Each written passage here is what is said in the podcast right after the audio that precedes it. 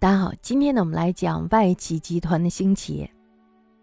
祖武帝例行中央集权以后，诸王列侯以及丞相的权力呢，这时候就变得非常的低落了。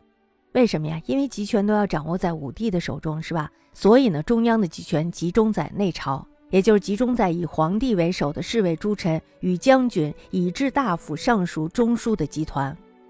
这些人他们形成了一个小集团，是吧？那么在招帝之后呢，内朝建议拥有大将军头衔的人为实际的摄政人。于是呢，与君主始终为源的外戚宦官，这时候呢，他们也都以内朝官员的姿态出现，而且呢，以这个身份来掌握政权。大家知道霍光主政，那么霍光呢，他就是有内朝大将军头衔与外戚的双重资格。许家还有史高，他们都是与霍光是一样的。宦官石显还有洪公，他们也都是靠着自己是内朝臣子的这个身份来掌握政权的。从武昭宣以来呢，重用内朝官员以及宦官领尚书事，以收外朝丞相、御史大夫二府实权于中书、尚书的事实。那么这时候，丞相还有御史大夫他们就没什么权利了，而他们的权利呢，会掌握在中书、尚书手中。故二者秉政，均非历史的偶然。所以说呢，这样的事儿在历史当中是一个奇葩的存在。可是呢，如果我们要看到汉朝的历史的发展的话，那么这时候呢，我们就会发现，原来这是顺理成章的。成帝的代物政事，我们知道他非常贪恋酒色，是吧？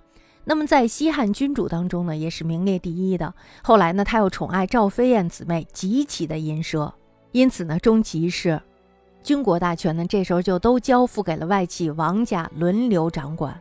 备成了盛况空前的外戚政治，成帝是吧？成帝他有事儿干呀，对吧？所以呢，他又把自己手中的权力主动放逐了，放逐给了王家。王家是谁呢？王家不就是王莽的背景吗？帝舅王凤呢，首先以大司马、大将军、领尚书事的名义辅政，那么他的能力呢是不容置疑的。执政之后呢，广收人才，儒法两家与之合流。儒法两家呢，都以他的马首是瞻，那么这时候就奠定了此后王家不可动摇的政治势力。大将军以下的外廷首长都是由依附王室的儒家朝臣充任。大家想想，这是什么概念？也就是说呢，他呢已经开始为自己结党营私了，是吧？我们可以说他是结党营私。那么当时朝臣中呢，尚有若干具有法家色彩的人物，比如说像程贤、程汤。萧玉，还有朱博、朱云、王章等等这些人呢，他们都是法家的代表，他们都是非常好的人才，办事儿呢是能力明快。成帝一代的吏治颇赖他们维持，他们主要依附于谁啊？他们主要依附于王家之下，而且他们还自成集团与儒家集团对抗，两者呢相互倾轧，甚为惨烈。其实就是两个权力必须要相互制衡，是吧？那么这样子呢，才能达到一个朝廷的平衡。到了成帝末年的时候呢，法家集团因为地位比较低，人数呢又特别的少，这时候呢，他们就不堪儒家朝臣的牵制还有攻击，于是呢，宦途实遭挫折，终于呢，遭到了失败瓦解的命运。大家知道，到最后的时候呢，必定是儒家会占上风的，因为我们说这一切的一切呢，都是随着皇室来倾倒的。那么在阳朔三年，也就是公元前二十二年，王凤死了。此后呢，他的几个弟弟王殷、王商、王根以及侄儿王莽，先后以大司马车骑将军、大司马卫将军、大司马骠骑将军以及大司马等官衔辅政。前后呢，五大司马。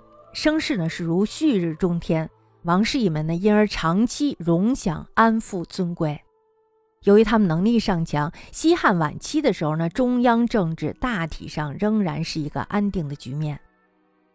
成帝呢在随和二年，也就是公元前七年的时候驾崩了，他的侄儿新继位，这就是哀帝。哀帝呢是一个野心比较大的皇帝，颇想取法武宣，以法驾驭群臣。但是呢，因为他的祖母父后刚暴善权谋，所以呢，哀帝受到了限制，用人行政不能得其理想。大家知道他是不可能得其理想的，是吧？那么如果要让他得了理想的话，人家原来的那一棵大树是怎么长成的呀？是不是？傅太后呢，素与王莽不和，王氏的势力呢，这时候暂时坠落。汉廷的政治呢改由外戚父系以及丁明把持。其后呢，哀帝又因为体弱多病，正式渐废。中直大臣吕以细氏被诛，产产之臣赵昌、董贤、西福公相继亲信。大家知道这时候出现什么状态呀？也就是说呢，他们已经开始任用那些奸臣了，尤其是董贤，因为貌美大受必宠。大家知道这就是一个同性恋，是吧？所以说，你说这个朝廷还有什么希望呢？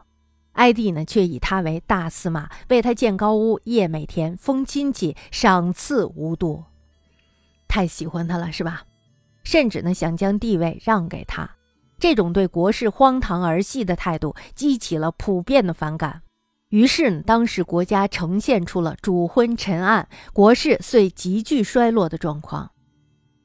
自从法家集团瓦解之后，象征着汉庭重功利、求进取的人才，这时候全部凋落。儒家群臣竟是一些拍马屁的人。柴帝以后呢，竟然难以找出几个比较有能力办事儿，或者呢是有独立风格的人物来。因为大家都是趋炎附会的人了，是吧？大家都是拍马屁的人。你要让他拍马屁的话，他可能能拍得啪啪响；可是你要让他干事儿的话，他却不能掷地有声了。汉帝国的声威好事业，不得不逐渐没落。此时呢，在哀帝时代备受打击的外戚王室，并未伤及根本。大家知道，他是被放任到那儿去了，是吧？并没有去打压他，并没有去打击他，所以呢，他依然是平稳的，只是没人待见了而已。那么王莽本人呢，这时候就受到了儒生的赞佩以及人民的感念。大家要想想，哀帝他都干了些什么？